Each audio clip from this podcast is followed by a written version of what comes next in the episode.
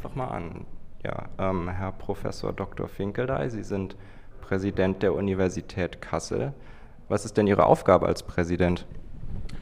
Naja, als Präsident sind zum einen die Aufgaben schon festgelegt durch das Hochschulrecht. Äh, in erster Linie sind das aber schon strategische Weichenstellungen, um die es dabei geht, die ganz großen Themen, die natürlich auf mich äh, und auf die gesamte Hochschulleitung zukommen. Im täglichen Leben ist es aber auch so, dass man ganz viele ganz praktische Aufgaben hat und ganz viele unterschiedliche Termine wahrnehmen muss, sowohl was das Repräsentieren der Universität in ganz vielen verschiedenen Gelegenheiten betrifft, aber auch so etwas wie Berufungsangelegenheiten, also mit neu berufenen Professorinnen und Professoren Gespräche führen, damit die auch wirklich hier nach Kassel äh, kommen. Das ist eine Aufgabe, die ich sehr wichtig finde und die ich sehr gern mache. Nun sind Sie auch Präsident für die Studierenden hier an der Uni. Was können Sie denn konkret für die Studierenden tun, um sozusagen deren Studium zu erleichtern oder zu verbessern? In der Hochschulleitung sind wir selbstverständlich, gerade auch für die Studierenden da. Ich habe schon im Vorfeld meines Amtsantritts hier immer wieder gesagt, dass ich äh, Forschung und Lehre genau gleich wichtig für eine Universität finde und dass es sehr wichtig ist, das miteinander zu kombinieren, damit sich eine Universität gut äh, entwickeln kann. Konkret äh, bedeutet das, dass wir in der Hochschulleitung an ganz unterschiedlichen Stellen äh, auf äh, Probleme der Studierenden eingehen. Das geht von Studiengängen, Neukonzeption von Studiengängen los, über Prüfungssituationen ähm, bis hin zum ganz praktischen Leben und dem, was uns alle betrifft, beispielsweise die Bauvorhaben, von denen ja auch die Studierenden ganz maßgeblich profitieren können. Auf die Bauvorhaben, weil Sie die gerade schon angesprochen haben, werden wir gleich noch zu sprechen kommen. Ähm, ich möchte gerade noch auf Ihren Vorgänger zu sprechen kommen, den äh, Herrn Rolf-Dieter Postleb, ähm, der bis letztes Jahr Oktober im Amt war.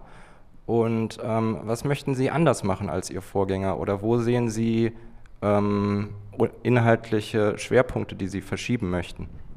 Zunächst einmal kann man, glaube ich, festhalten, dass die Arbeit von Herrn Postleb hier ausgesprochen erfolgreich war. Die Uni hat eine prima Entwicklung äh, in seiner Präsidentschaft, die ja über viele Jahre äh, ging, gemacht.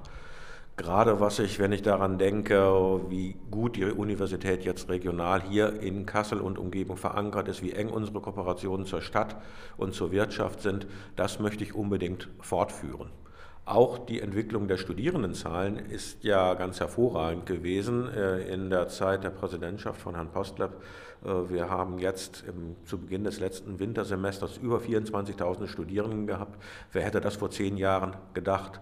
Jetzt, und damit zu Ihrer Frage, was sollte jetzt eigentlich anders sein, werden wir gerade was die Studierendenzahlen betrifft in eine Phase der Konsolidierung eintreten. Es ist also nicht das Ziel, immer weiter zu steigern, sondern auf einem hohen, guten Niveau, wo wir jetzt sind, äh, zunächst einmal zu verweilen. Da haben wir uns auch gegenüber dem Land zu festgelegt und äh, gleichzeitig aber in der Qualität, in dem, was wir unseren Studierenden anbieten, immer noch besser zu werden. Das gilt für den Bereich der Studierenden und im Bereich der Forschung ist es ganz sicher so, das hängt mit der noch jungen Geschichte der äh, Universität überhaupt zusammen, dass es, wir uns dort stärker profilieren sollten. Das heißt, wir müssen in einigen Bereichen äh, so weit kommen, dass wenn man aus dem Ausland heraus an Forschungsleistungen in Deutschland denkt, dass man sofort denkt, ah, in diesem und jenem Bereich, da ist die Universität Kassel mit gehört mit zu den führenden Universitäten des Landes. Hm, jetzt haben Sie eben ja schon die äh, Umbrüche hier an der Uni angesprochen. Was würden Sie denn sagen, sind aktuell so die, die größten Herausforderungen oder bleiben wir mal im Singular, also die größte Herausforderung, die es aktuell zu bewältigen gibt?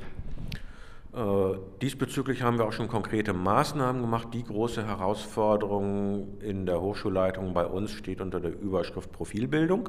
Und zwar Profilbildung in der Forschung, in der Lehre. Aber da hängt auch Nachwuchsförderung mit zusammen. Wenn ich mich jetzt äh, konzentriere auf den Bereich Forschung, äh, da haben wir kürzlich ein Programm angestoßen, mit dem wir mit universitätsinternen Mitteln, die wir befristet zur Verfügung haben, dafür sorgen wollen, dass gute Ideen, äh, die hier aus der Universität entstehen, und zwar in allen Fachbereichen, vollkommen Themen offen, äh, auch eine Chance haben, eine Anschubfinanzierung zu kriegen, damit sie sich gut weiterentwickeln können. Allerdings mit der Erwartung, dass dann in drei bis vier Jahren etwa aus solchen guten Ideen auch äh, Initiativen entstehen, die dann fortgesetzt werden können über Drittmittel, weil wir äh, unsere Mittel eben immer nur befristet zur Verfügung haben. Äh, ich finde es interessant, dass Sie den Punkt Drittmittel gerade ansprechen, weil ich das auch äh, später auch noch ansprechen wollte. Aber das können wir auch gerne jetzt machen. Und ähm, mich würde interessieren, ähm, weil die Drittmittel ja doch schon einen beträchtlichen Teil im Budget oder im Etat der Uni ausmachen, ähm, wie frei Forschung und Lehre angesichts dieses ähm, teils noch sein können oder inwiefern Interessen der Wirtschaft in den Raum der Universität reinspielen. Vielleicht können Sie dazu was sagen. Bei den Drittmitteln muss man ganz sicherlich sehr stark differenzieren. Im Moment haben wir global betrachtet an der Universität Kassel etwa pro Jahr 60 Millionen Euro an Drittmitteln. Da sind aber alle Bereiche äh, mit abgedeckt. Das sind auch teils Drittmittel, die wir für die Lehrer äh, einsetzen. Äh, es sind ganz viele Drittmittel dabei, die von staatlichen Quellen kommen. Unser größter Drittmittelgeber sind Bundesministerien, das ist vielleicht gar nicht so bekannt. Äh, diese Bundesministerien haben bestimmte Forschungsfragen, die grenzen uns aber nicht ein. Es gibt zu einem gewissen Anteil auch Industriemittel, aus naheliegenden Gründen hier in Kassel. In erster Linie sind da die Ingenieurwissenschaften erfolgreich bei der Einwerbung solcher Mittel. Äh, und da werden natürlich schon etwas konkretere äh, Ziele mit verbunden. Das ist tatsächlich so. Auch hier achten wir aber darauf, äh, dass die Fachgebiete, in denen sehr viel Industriemittel sind, dass eine Unabhängigkeit gegeben ist, insbesondere, dass es vermieden wird, dass in einem Fachgebiet ausschließlich die Drittmittel von einem einzigen Geldgeber, einem Wirtschaftsunternehmen beispielsweise, ankommen. Und im Moment, denke ich, sind wir weit davon entfernt, dass wir davon ausgehen können, dass im nennenswerten Umfang Wirtschaftsunternehmen Einfluss auf unsere Forschungsstrategie nehmen. Mhm. Ähm, um auf das Thema Teilhabe und Mitbestimmung zu kommen, Sie haben mal in einem HNA-Interview ähm, oder einem Artikel erwähnt, dass es im Gegensatz zu den hierarchischen Strukturen in Göttingen, an denen Sie äh, ja Vizepräsident waren vor kurzer Zeit, ähm, an der Uni Kassel großer Wert auf Teilhabe und Mitbestimmung gelegt wird. Wo wird der für Sie hier deutlich? Das merke ich eigentlich hier immer wieder, wie äh, wichtig es auch genommen wird, dass wirklich auf allen Ebenen äh, ein Interesse besteht, mit zu überlegen, an Strategien mitzuentwickeln. Ich bin da auch, denke ich, ausgesprochen offen.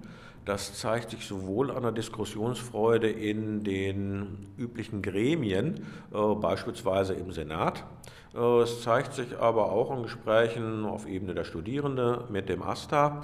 Äh, da sind wir längst nicht immer aller einer Meinung, äh, aber ich nehme in den allermeisten dieser Gesprächen doch eine Stimmung wahr, dass man am Ende kompromissbereit ist und dass man am Ende versucht, gemeinsam gute Lösungen zu finden. Und ich finde, das ist eine sehr gute Eigenschaft hier eigentlich, dass diese Offenheit sowohl bei den Mitarbeiterinnen und Mitarbeitern als auch bei den Studierenden ausgeprägt ist, mit diskutieren wollen und am Ende lösungsorientiert nach Kompromissen suchen.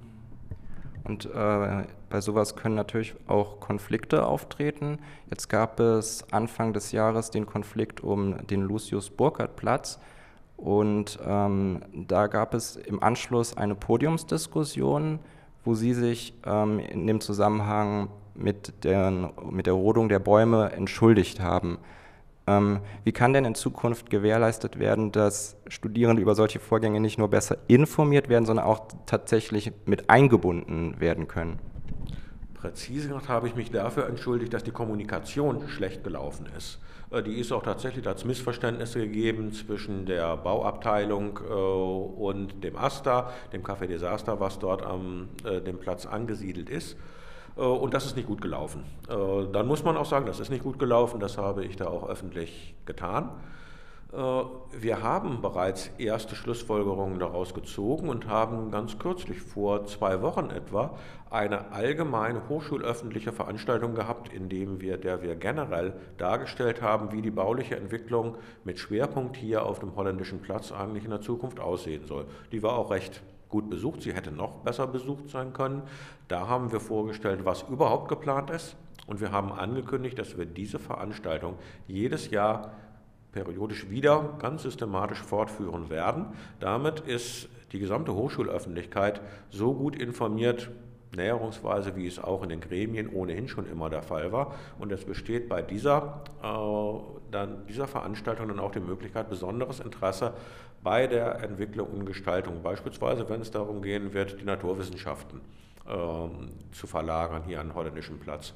Oder unser Studierendenhaus, was wir planen einzurichten, äh, diesbezüglich auch tatsächlich mit zu bestimmen, mit und äh, auch in einer früheren Phase, als es äh, bislang üblich war, Einfluss nehmen zu können auf Planung Zeit liegen, haben wir noch ein bisschen. Also ähm, Studierende können ruhig hier ähm, brauchen keine Scheu zu haben und können anklopfen, hey, das interessiert mich, diese Umbrüche, ähm, ich möchte mich ähm, da einbringen und ich möchte konkret mitarbeiten. Das ist machbar. Ähm, wir haben ja gesagt, das ist das geeignete, ähm, die geeignete Veranstaltung, um ein solches Interesse anzumelden.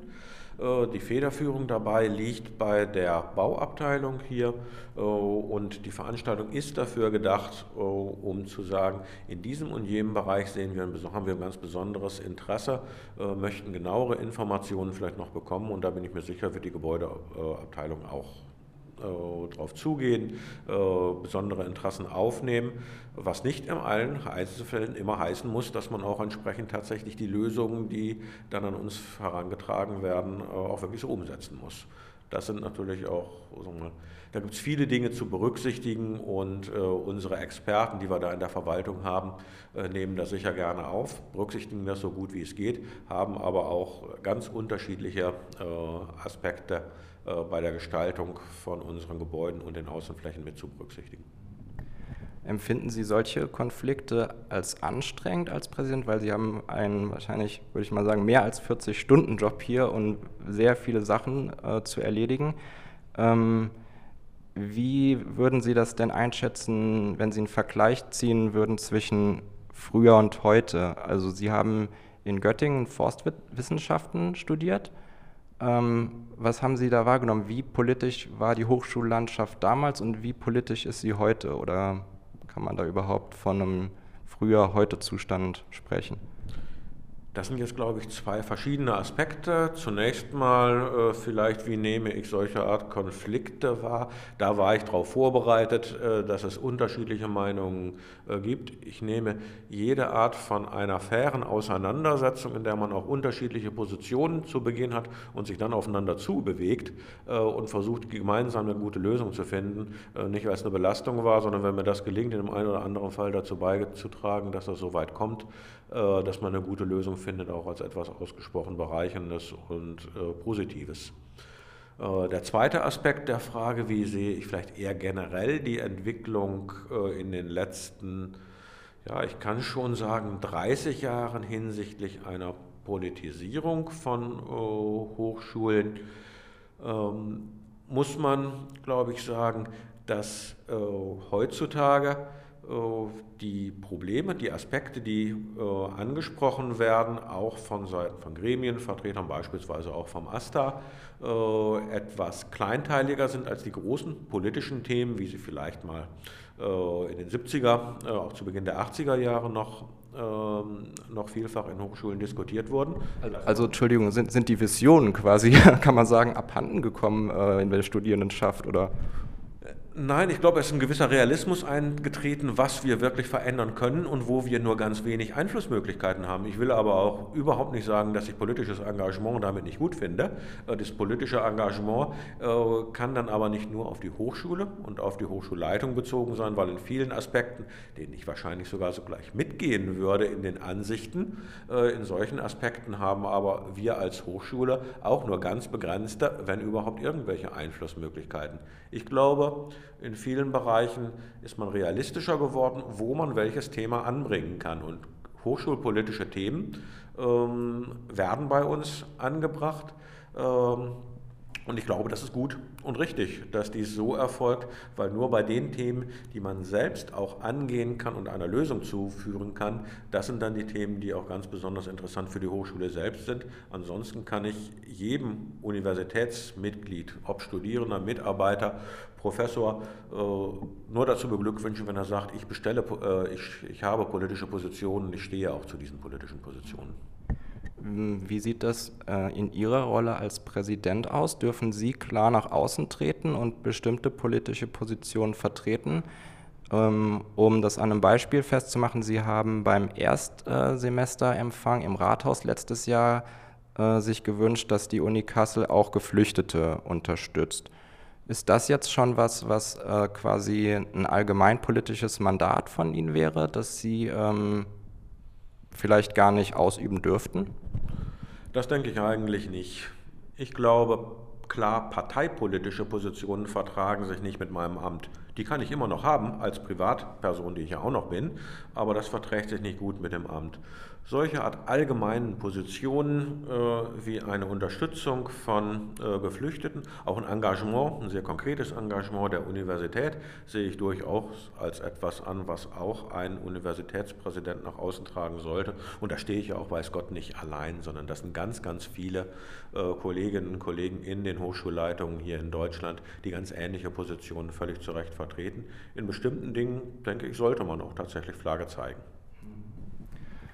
um äh, nochmal auf Ihre Ziele zurückzukommen als Präsident. Wir kommen langsam zum Ende des Interviews.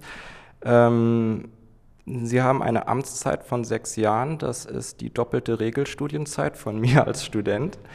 Ähm, was wollen Sie in diesen sechs Jahren, wenn Sie damit fertig sind, sagen, so das will ich erreicht haben? Ähm, die Studierendenzahlen sind immer noch hoch, aber nicht maßgeblich mehr gestiegen. Die Zufriedenheit der Studierenden, der Studienerfolg ist noch besser geworden. Und wir sind, und da komme ich jetzt auf den Bereich Forschung zu sprechen, in der Forschung in ausgewählten Bereichen, und denke ich an nicht viel mehr als drei bis vier Bereiche, äh, auch noch sichtbarer national und international geworden, äh, um unsere Forschungsergebnisse zum einen zu erzielen und zum anderen aber auch entsprechend darzustellen. Da wollen wir hinkommen. Und als allerletzte Frage, was finden Sie am Ist-Zustand der Uni Kassel besonders schön? Was gefällt Ihnen hier richtig gut?